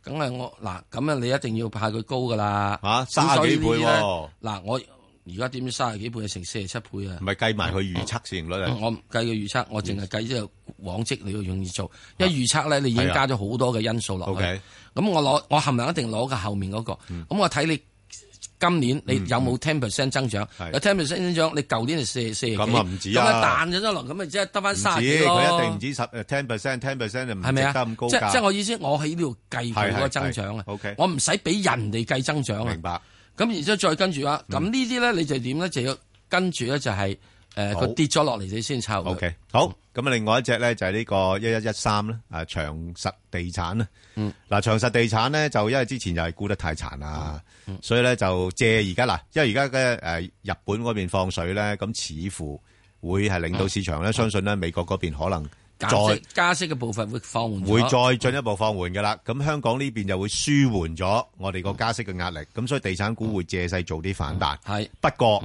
誒，我睇又唔會話升得太多啦。始終經濟唔好啊，供應過剩，地產個市場咧就會繼續調整啦。咁所以呢轉反彈咧，有啲機會上翻去大概四十三蚊度啊，四十三、四今十次四度。咧，我又講一個數字俾大家知，係八萬五，係啊八萬五。嗯嗱，嚟緊二零一六年呢，係啊，可賣樓花與呢個貨尾及呢個落成量，總共有八萬七個單位，充裕嘅，充裕充裕㗎到痹啊！喂，不就係因為咁中意係啊就冇人夠膽買啦。係啦，就係唔敢買啦。嗱，所有嗰啲係啊人，如果你認為買唔到樓嗰啲咧， 喂，石你 Sir，諗諗我啦覺得反而可以留意下，不如不如我就話俾你知，嚇都唔好買住，唔好買住，梗梗係唔好買住 啦，等佢跌三四成先買啦啊。因為點解你要到到呢個？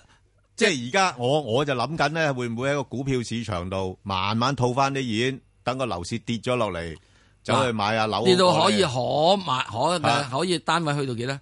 嗱，我覺得去到呢個係九萬五至十萬個，係正常啲。咁嗰陣時你見到好多人咧劈價賣樓咧，咁就差唔多可以諗諗咁啦。就咁啊慘啦！哇！呢個世界幾時都係㗎等人死㗎啦。冇冇絕對嘅，係啊。啊，好你嗱一聲啊，石 Sir，嗱我又唔會賣樓搭㗎。搭埋佢啦，中交建啦，點睇啊？呢個反彈持唔持續？快啲唉五秒，冇冇啊，唔彈唔彈啊？哦，啱，唔彈。講完。好，冇啦。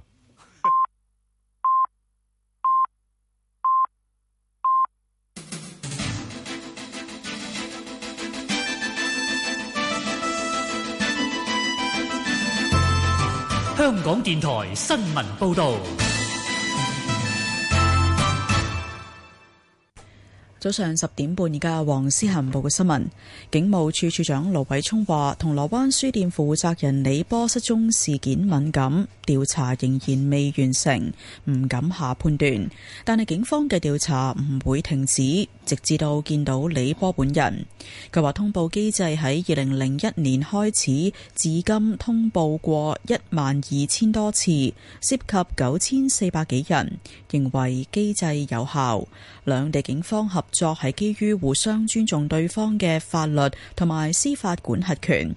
一直未有個案證實內地警方跨境喺香港執法，強調兩地都不容許，亦都不接受對方喺自己嘅境內執法。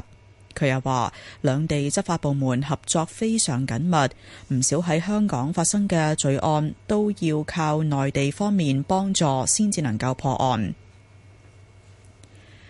立法會財委會繼續審議港珠澳大橋工程嘅追加撥款申請。會議一開始，主席陳健波話：喺官員發言之後，設兩小時嘅提問環節，然後處理其他臨時動議。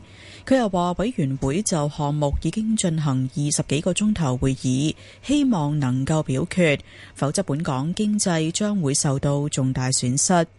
多名泛民議員不滿陳健波嘅做法，批評佢濫權。工黨李卓人質疑陳健波係以政治判斷主持會議，並非按照議事規則去主持。行政會議召集人林煥光喺一個電台節目話：一個開放嘅社會唔可能對單一議案有百分百認同。立法會議員有責任以社會利益為本，做有智慧嘅判斷。又指反對派議員用程序玩到盡，可能會失去市民嘅支持。林煥光話：對港人有信心，認為港人係務實社群，涉及暴力嘅行為一定得唔到港人支持。議員做政治鬥爭嘅同時，亦都要維持社會文明。上水發生車禍，一架的士同一架小巴相撞，兩個人受傷，包括的士司機同埋乘客。二十九歲嘅的士司機頭部受傷，一度被困，救出嘅時候昏迷，送去威爾斯醫院之後恢復清醒。至於三十一歲嘅女乘客感到胸口痛，送去北區醫院治理。事發喺凌晨十二點幾，現場係上水掃管埔路同新運路一帶。天氣方面，預測本港地區今日部分時間有陽光，今晚大致多雲，吹和緩東北風，稍後離岸風勢清勁。展望未來一兩日風勢頗大，有幾陣雨。星期一會逐漸轉冷。而家氣溫十九度，相對濕度百分之八十五。香港電台新聞簡報完畢。交通消息直擊報道。早晨啊，而家 Michael 首先跟進返較早前告士打道西行去中環方向，近住道路至道慢線嘅壞車呢已經拖走咗，一帶交通回復正常。咁另外較早前喺大角咀道去深水埗方向，近住博文街嘅意外呢亦都已經清場。咁而家大角咀道去深水埗方向，近住博文街一段嘅全線已經解封，交通亦都係回復正常㗎。隧道方面，紅磡海底隧道嘅港島入口，告士打道東行過海，龍尾灣仔運動場；西行過海車龍排到去上橋位。而堅拿道天橋過海，龍尾就喺馬會大樓對開。紅隧嘅九龍入口呢，就只係公主道過海比較車多，車龍排到去康莊道橋面。另外，獅子山隧道嘅沙田入口龍尾喺世界花園，將軍澳隧道嘅將軍澳入口龍尾就排到去電話機樓。其他嘅封路方面，受到較早前嘅爆水管影響，觀協和街去觀塘道方向近住曉光街一段嘅慢線呢，仍然係需要封閉㗎。最後要留意安全車速位置有青山公路華園村方向九龍、清水灣道冰屋落斜去西貢、大埔汀角路雅景花園方向九龍，同埋洪水橋新路隔音屏方向元朗。可能我哋下一節嘅交通消息再見。以市民心為心，以天下事為事。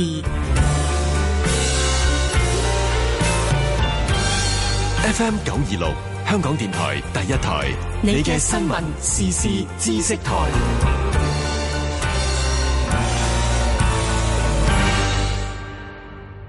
我哋好中意聽開心日報。卡，臨時演員都係演員嚟，大家精神啲再嚟過。我好中意聽開心日報㗎，日日都聽啊，好中意聽。十點二十分佢哋開咪，我哋就會聽㗎啦。哇，咁真誠嘅聲音，一聽就知真心真意㗎啦。開心日報逢星期一有男子愛作戰，逢星期三有開心精明消費，繼續送上好選擇。星期五仲有消防周記添，記得朝朝十點四聽實香港電台第一台嘅開心日報啦。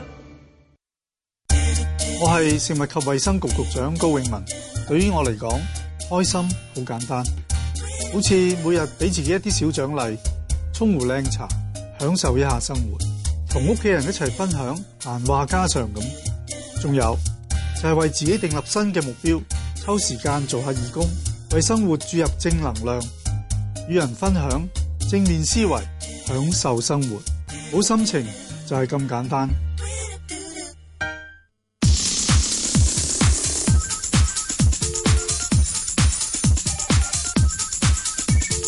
石鏡泉鄺民彬與你進入投資新世代，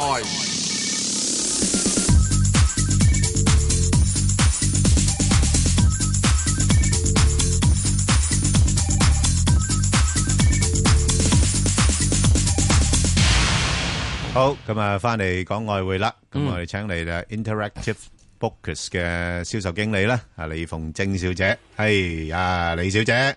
早晨，石 Sir，早晨，早晨。早晨啊，李小姐啊，喂，琴日咧就日本誒央行嗰個決定，對你嚟講係咪一個驚奇咧？係咁，我諗誒，成個市場啲人都係估唔 到，但係係嘛？誒好驚訝， 但係嗰個嗰個反應又唔係真係咁，係啊對個回事又唔係真係咁驚訝啫。哇，對匯市唔驚訝，你睇嗰隻日元嚇。係咁，前但係佢都係喺個框框嗰度走啫，即係係嘛佢都走唔到大單邊啊嘛。 OK，嗱咁啊，如果咁講嘅話咧，嗱咁啊誒誒誒，先討論咗嗰隻 yen 先啦。咁如果你睇嗱，之前咧就曾經落到去一零六、一零七嗰度牛咗好耐啦，係咪？咁啊，而家就誒彈翻上去即係藥方嗰邊啦，大概一二一啊咁樣。你估佢今轉會再落幾多度咧？我覺得佢都係即係個都會響翻一八至一二二，即係其實而家好近啊，冇咩空間再跌嘅啦。其實係因為因為你睇到即係日本央行議息咧，佢又未有話加大呢個量寬嘅規模啦，但係好似你咁講啦，嗯突然間即係整咗個負利息出嚟啦。咁其實誒、呃消息公布咗之後，最高即係只多啦 yen 都係升到一二一點六九啦。咁啊，其實我哋都知道啊，你你其實變咗做負利率咧，嗯對嗰、個對嗰、個即係個市場誒。呃即係你嗰個放水嗰個力度啊，係唔及得你直接買債噶嘛，大家都知。係啊。咁所以所以你睇到嗰、個誒 yen 嗰個跌幅都會係好短暫咯，我自己覺得好有限咯。所以我我自己話上邊，你話多啦 yen，我覺得都係去翻啲一一二啊嗰啲位嘅啫。係啊，係嗯下個如果再升，可能最多都係一二三五十啊嗰啲位啦。咁但係當然你話中長線隻 yen 係點，咁就唔係靠佢自己政策，可能就係睇下聯儲局加唔加息啊。係啊，主要加息，咁你冇啊？你日本央行你奉行呢啲 QQE 嘅負利息嘅，咁人哋諗住有機會加息嘅，咁咁嗯即係咁咪真係隻 yen 會有機會再突破嗯咯，係啊，即係跌嘅突破咯，係啊，啊啊啊李小姐，因為嗱呢排咧，我哋大家都好關心人民幣啊，即係所以我都想順帶問埋人民幣嗰個情況。咁如果 yen 咁樣跌咗落去嘅話，其實會唔會加重咗人民幣嘅貶值壓力咧？因為而家講緊話擔心係貨幣戰爭啊嘛，係啊啊，根本就係存在啦， 根本就係啦，根係啊，本你已經發生緊啦，自己都係根本就係咪？係啊，根本就係佢自己都引爆咗先。你你啊一開始即係你美國諗住加息已經開始，已經係已經係人民幣已經醒目啦，自係己即係貶咗值，支援下呢啲壓力。咁你而家 yen 做呢啲，跟住遲啲歐洲央行三月就再加推量寬，其實同一個道理啊。係係啊，但係你睇到過去嗰五日，咁其實即係講翻誒美金對在在岸人民幣啊，或者離岸人民幣嗰、個嗰、個嗯即係嗰、個嗰、個幅度啊，即係嗰個升跌幅又唔係真係好大啫，即係佢都好似穩定咗落嚟，係所以反而大家而家係睇緊誒中國自己嘅基本面啦。咁譬如你話啱啱公布 GDP 咁樣六點八係咪真係好差咧咁樣？咁你比起其他國家好似唔係，咁啊睇下啦，下個禮拜誒誒大陸 PMI 啦。不過 啊啊李小姐驚唔驚咧？下次一路底咧，即係嗰啲外匯嗰啲 誒流失嗰啲咧，咁個市場又再有啲恐慌咧？係啊，都唔都會啊。不過但係啲，但係我覺得你其實而家市場炒咩啫？即係啲嘢唔係新嘅，係即係你好似話誒美國有冇加息啊？即係會唔會即係係係今年如常加息啊？或者話誒啲 yen 即係雖然佢今次話誒變負利息咁，但係其啊實分別唔大啦。咁又或者你話量寬啊，或者你話人民幣貶值呢啲，其實全部係油價啊，或者油價呢個咁重要因素啊。咁其實存在住咁，所以我覺得貨幣。誒呃係會升升跌跌咯，係嗯會嗯波動啦，但係喺一個框框裏邊咧，即係好似我頭先話，隻 yen 係會升升跌跌，但係係喺個框框裏邊。咦，咁樣其實會唔會嗱？因為今次即係頭先我我哋誒、呃上一次咧，我同阿石 Sir 都討論過，即係因為誒、呃今次日本出咗一個負利率啊嘛，咁、嗯會唔會就係會係誒、呃、觸發更加多嘅所謂利差交易啊咁樣樣？咁即時睇到咧，好多嗰啲稍為高息少少嘅貨幣咧，都有一個比較明顯啲嘅反彈。即係譬如我哋先先講誒即係澳澳洲紙先啦。啊係啊嗱，你澳洲紙好少升得咁靚嘅喎。係啊，係啊，我覺得仲可以彈多少少。係嘛咁咁冇嘅，咁你其實除咗話誒，呃即係 Q trade 嗯啫。咁你睇到近排其實誒、呃澳洲嘅經濟數據好翻啲嘅，係啊即係好翻好多。咁啊誒，所以我覺得急嚟緊禮拜二咧，央行未必會減息啦，嚇、嗯會維持個息率不變啦。呢啲都係會係幫到只澳洲紙啦。係係啊，咁好似我頭先講啦，佢第四季嘅通脹數據增加咗一點七個 percent 啦，係高過市場預期嘅。嗯。咁你睇到呢個數據特別嘅地方就係話喺咁低嘅油價底下，即係表現到咁好。你睇到佢其實嚟緊好有機會可以可以達到央行嘅目標一點五至二點五個 percent 嘅通脹目標水平。咁呢個呢，係令到我覺得即係澳洲央行短期係未必會有減息嘅機會。咁另外經濟方面，大家都會即係一定講話，哇！中中國經濟咁差，澳澳澳澳元點啊咧，即係影響佢出口咁樣。咁其實係會咁，但係你又睇到佢服務業同埋誒建造業其實表現都幾勁喎，令到佢上年嗰就業誒人數嘅增長咧係零六年以嚟最高喎。咁呢啲亦係減低咗央行有機會減息啦。咁所以我自己覺得即係誒澳澳元咧，其實喺一月十五號呢個位，即係零點六八二七咧，我覺得呢個位已經係即係打底。哦，打底即係我覺我覺得我覺得分分鐘借澳元都係有機會去翻零點七三八十啊呢啲位，反而係嗯上年嘅高位十二月係啊。 ，OK，即係略為睇翻好少少啦，而家係係啊咪係？啊，其實琴日其他貨幣唔係差嘅，除咗只歐元之外，係啦，冇錯，係咁啊。另外就樓指係咪都係同樣嘅情況咧？係啊都 OK 啊，我覺得佢維持區間上落啦。咁啊，雖然紐西蘭央行誒、呃、議息嘅時候咧，都有講到話咩誒關注到環球金融市場啦，咁樣啊即係好似會減息咁。但係其實你聽得出咧，佢對誒、呃自己本土嘅經濟嘅睇法又唔即係好似樂觀咗。譬如好似話上次議息嘅時候咧，佢都有講一啲失業人數上升呢啲啊，今次已經完全冇講到。咁所以我覺得佢自己都認同咗個嗰個經濟情況係改善緊啦。咁、所以我覺得嚟緊誒紐西蘭央行今年應該減息嘅機會唔係咁大，都係支持翻只樓指。咁啊，只樓指對美金咧，我覺得可以喺零點六三四八至零點六六誒區間上落啦， OK，即係呢個框框度啦。係啦，捕捉下個區關做啲買賣咁啦，嗬。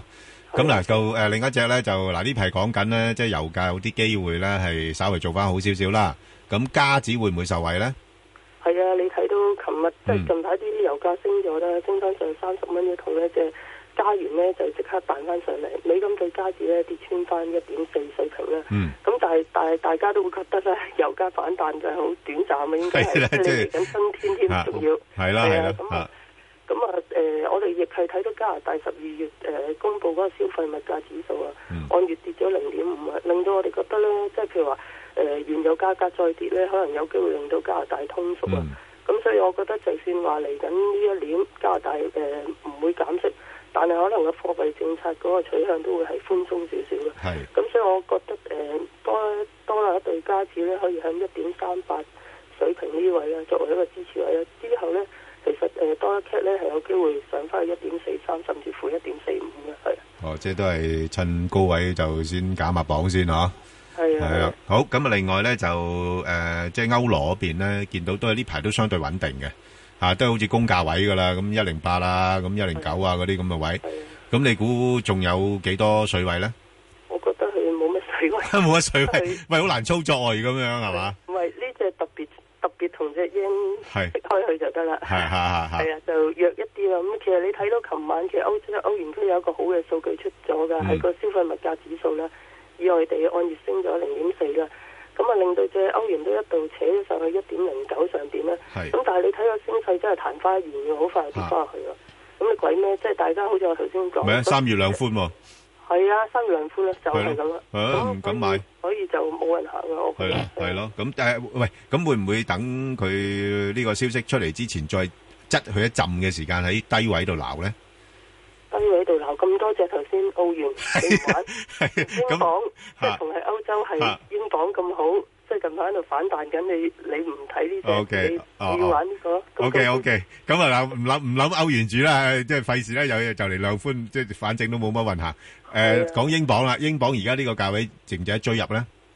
值得啊，我覺得係啊反彈在望啊，我覺得係啊。吓吓因為因為係啊，因為嗱，其實之前英國公布咗好多數據好差啦，咁大家都記得啦，譬如話十二月零售銷售啊跌到負一個 percent 啊，第四季 GDP 啊，即係誒、呃按年增長放緩到一點九個 percent 啊，咁、英倫銀行又踩多腳啊，又話議息會議嗰陣時又話而家唔係個時機嘅加息啊，咁呢啲消息都真係拖低咗英鎊好多，令到只英鎊對美金跌到一點四零八零。咁但係我相信市場已經消化咗呢壞消息啦。咁、事實上其實睇翻英國經濟真係比起好多譬如話歐元區或者加拿大呢好好多嘅喎、咁、我覺得即係英倫銀行今年減息嘅機會其實係唔大啦。咁同埋近呢幾個月你見到英鎊對美金哇一浪一浪咁係咁係咁跌，但上個禮拜唔同喎，突然間突破性喎我覺得發展喎，你見到佢佢好似係見咗底咁樣啊。係咁所以我覺得個個支持位可以擺翻喺一點四二三零啊。有機會反彈翻去一點四五六六，甚至乎一點四六三零呢呢啲位係啊，咦，咁有水位喎，係啊，係啊，就係呢只呢只可以留意下哦。好，咁另外金嗰邊點咧？金價都會係做翻好啲啊，咁因為始終都係誒而家個市場波動啦嗯係嚇，咁啊避險情緒上升咧都係會幫到個金。咁其實現況金升穿咗一一零零之後咧，咁我覺得咧誒嘅金都係會偏好嘅，係啊嚇。咁因為即係嚟緊啲人又講緊，即係美國有未必咁快加息啊，咁呢啲都係利好只金啦。係咁所以我覺得預期金價咧會響一零七零誒至到呢個一一四二呢啲誒區間度上落啦。係啊，下邊嘅支持位可以擺翻一一六零啦。好啊，咁啊，大家捕捉下嗰啲區間嚟吓，做啲買賣啦。好多謝晒啊，好嘅李小姐，好，唔該唔該拜，拜好，嗯。學生時代嘅佢有菜王之稱。你今次呢一個星期呢啲女仔嚟揾，咁我就好容易地咧，我就可以揾隔離個校個女校咧，我請到好多噶。曾患抑鬱，曾遇車禍，仍然堅持夢想。係辛苦到咧，我減咗十八磅，啊我做咗呢一個蝦仔爹哋。佢係中環歌影視超過三十年嘅賈思樂。星期日朝早八點到十點，陳敏儀《舊日的足跡》。投資新世代，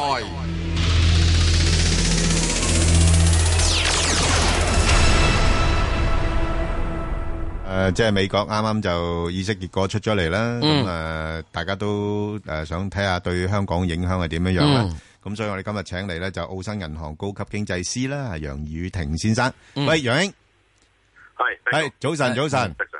喂，想啊嗱，诶、不如咁講啦。咁而家根據最新嘅研判咧，美國今年真係你自己估啦，啊，最多加幾多次息啦？誒、呃你問我自己估，我睇下市場先。市場如果睇嗰啲所謂 fashion futures 咧，就十分鐘機會到，啊十分鐘遲啲咧，仲可以仲再跌啲添。咁即係三月份咧，呢、個係三月份㗎嚇，有十分一機會。咁啊，再即係過咗三月先講㗎啦。而家好多嘢，因為你嚟緊流流長咧，係即係仲有成係嘛？而家先啱一月啫。咁嗯所以即係真係要估，譬如話喺第二季會唔會加咧？咁咁其實我覺得都係言之尚早嘅，因為你最近睇譬如話油價又慢慢喺呢兩個禮拜又慢慢爬下爬下，又彈翻上三十蚊以上。啊，咁即係誒、呃本來掣找住佢唔加息，其實係嗰個通脹。係。咁所以即係如果個通脹又真係有翻個動力，就唔會好似一月份咁，美國就係 CPI 咧就跌零點一。咁所以呢個咧就我覺得咧，我哋暫時睇嘅第一季咧就穩陣啲。如果真係估嘅話，平均嚟講，你叫我自己估咧，我覺得都仲可能有兩次息嘅價。哦，兩次，嗯今年全年加兩次，喺喺邊個啊時間好咧？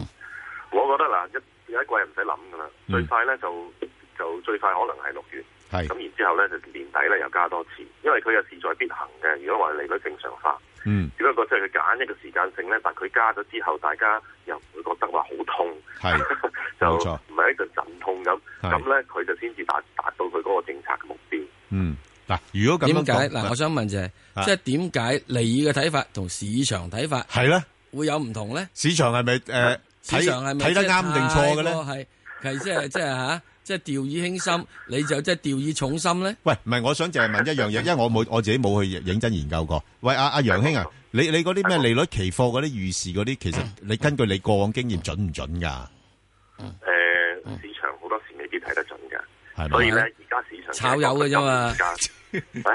啊係啊，炒友嘅啫。係啊而家呢一輪咧，譬如話誒美國嗰個利率期貨啊，或者甚至你睇美債咧，係嗯嗰個息率咧跌得咁低啊嚇，咁其實同嗰個股市咧個震盪好大關係。係咁即係話大家個避險情緒高咁解嘅啫。咁所以市場咧永遠係俾一啲短期嘅因素影響，而即係坐喺聯儲局嘅嗰班嘅啊耶倫本身係經濟學家啊，即嗯係坐喺嗰度，佢自己炒唔炒我唔知 啊。但係嚇佢哋做政策就即係啊根據佢哋個覺得個理論個政策目標，譬嗯如話失業率，你而家跌到五啦。咁如果一月份佢就破埋穿埋五，去嗯到四點九，咁跟住下半年，哇，真係落到去四四個半或者四接近四嘅時候，喂，唔逼得佢唔加嘅喎，因為佢嗰個嘅政策本身嘅目標就係失業率同通脹嘛。係啊，喂，不過有一樣嘢咧，我就其實我最我哋最關心嘅咧係啲資產市場嘅價格嘅啫。誒、譬如你嘅股價、誒、樓價咁樣樣。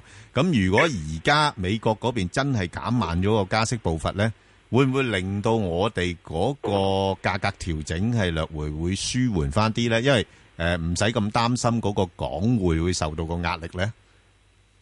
呢個咧我又覺得係兩面睇喎，反而係呢嘛個我要睇市場喎、哦因為美國聯儲局加息我加就係第二招金管局啊陳德霖出嚟又加埋加咁解，即係佢喺個政策嚟嘅嗰個加啫。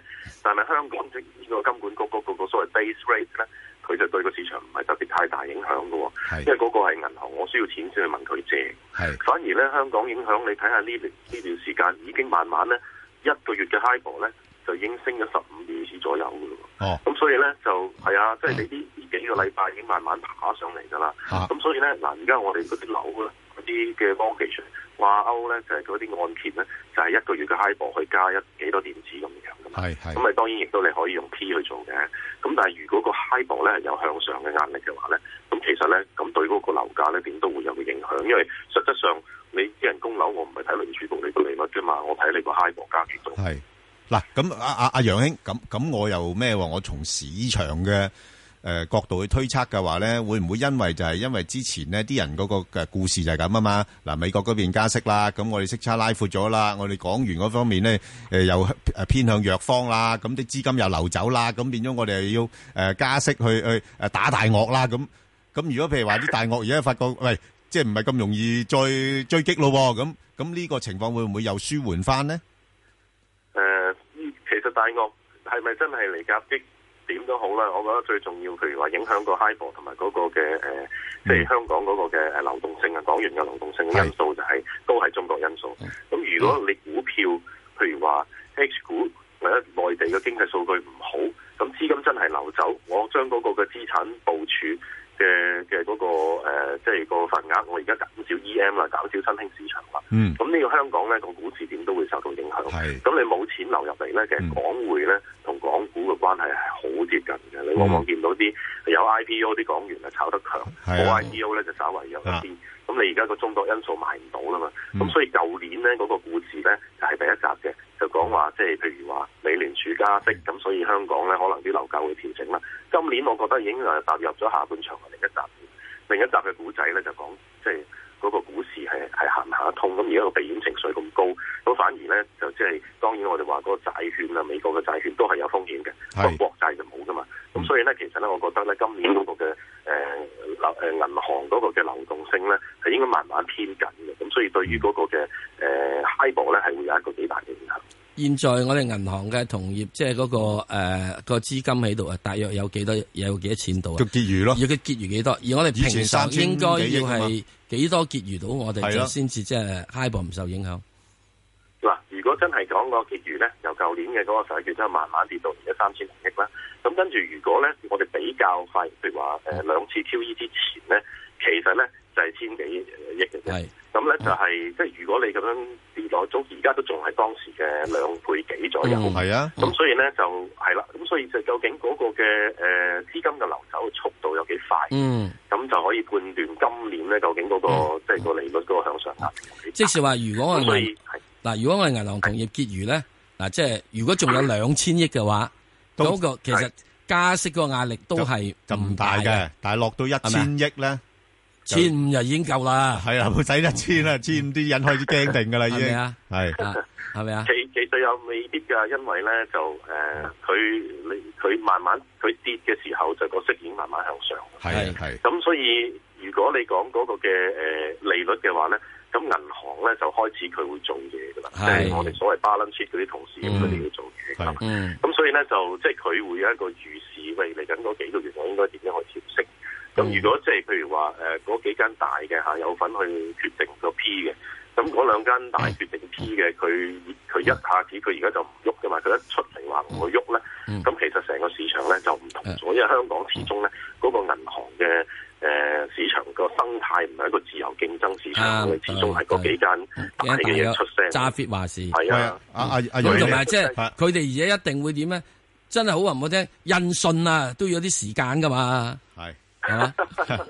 阿楊兄啊，我就聽到可以啲咁講啊誒路邊社嘅消息話咧，你哋而家銀行界咧，基本上而家都唔係即係誒，都偏向咧係呃誒要美金多過要港元喎。誒、呃事實上係嘅，今係嘛年成個部署咧，我係相啊信即係誒外資行啦，啊 誒、呃因為全球咁睇噶嘛，係咁佢就唔係淨係睇香港㗎嘛。係咁佢哋嘅總行佢點睇啊？咁佢哋如果成個嗯嘅，我我相信大部分嘅外資銀行咧，都係希望今年就多啲港元喺手。咁再加上你最誒、呃即係美元喺手，最近嗯咧、就譬如話港元咁喐一喐咧，咁我哋而家銀行其實就好簡單嘅啫，即係話事人咧就係、風險管理部人嘛。係啊係啊，冇錯啊。全世界咧 CRO 話事唔係 CEO 話係事，啊啦係啦全世界係咧嚇，即係 compliance 加 CRO 咁啊而家我哋係而家全世界都係噶。啦，啊誒，咁所以佢即係而家咧，我相信嗰個嘅偏好咧啊，都嗯係驚即係美金又會強啦，咁同埋美國又始終係有加息嘅壓力，唔係減息嘅壓力啦。嗯咁所以再加上港紙最近挫一挫咧，咁開始就多人會問喂，港紙真係會唔會脱歐？雖然大家都知道唔會脱，係啊咁但係即係佢哋驚起上嚟，你外國啲人就唔係同你咁啊諗㗎個啦 CRO 一定要個打死 CRO 一定要問呢個問題嘅，係嗰個風險管理部門一定要問呢個問題。啊佢評估個風險嘛。佢唔評估呢個，第時佢就失職嘅。咪就 係佢佢另外一評估就係啊係啊講完會唔會脱啊？我哋經過好審慎研究、詳細研究嗰次啊，就機會嘅可能性咧就係細啲嘅。咁係啦係啦，冇錯。 咁所以佢哋一評估過，我相信咧好多銀行開始就會諗，喂，真係我買個保險啦，我當啊佢真係會轉，我都轉咗做美金先。啊，我當佢唔轉都好啦，我都轉咗做美金先。嗯喂阿阿楊英所以咧，嗯我覺得對美金係有個需求。而家我哋係咪有個困境咧？就係話咧，即係呢個又係聯繫匯率誒係營造嘅，就係、我哋由於個匯率不變嘅話咧，我哋只係能夠透過個資產價格嘅調整。咁未來我哋係咪真係淨係見到個股市啊或者樓市係一路繼續調整咧？誒、呃始終我要你可以睇個機會率咯，向上機會大，即係利息向上機會大，定係利息向下機會大？我覺得如果利息向上機會大，咁資產價格，我由頭到尾我都覺得資產價格用數學術語，我哋 is a function of interest rate 啊，即嗯係係係啦係利率嘅係函數嚟嘅啫，係嘛？係係咁你一你利息向上，咁始終個資產價格向下，咁你嗰個嘅 carry 即係個 cost of carry 嚇，即係持有嘅成本向上。咁我始終嗰個嘅樓價變都要向下嘅，咁再加上其實你就喺睇翻啲實質嗰啲因素就即係本地因素啦。咁你話嚟緊個供應多定少咁，但係慢慢係會多。嗯咁所以呢一個咧，個經濟係咪好咧？個經濟又唔係好啊。嗯咁你三個因素夾擊埋一齊咧，咁變咗我覺得咧，就係嗰個樓價咧向下調調整咧嗯係必然嘅事。經濟有冇辦法可能做翻好啲咧？我哋嗱，新常態咧，我哋睇今年內地就六點四，出年六點零啊，係咁啊，所以即係 GDP 係點都向下噶啦，咁佢又唔會同你抌四萬億出嚟。雖然呢兩日開始有人想咁講啦。好好嘅多謝晒好多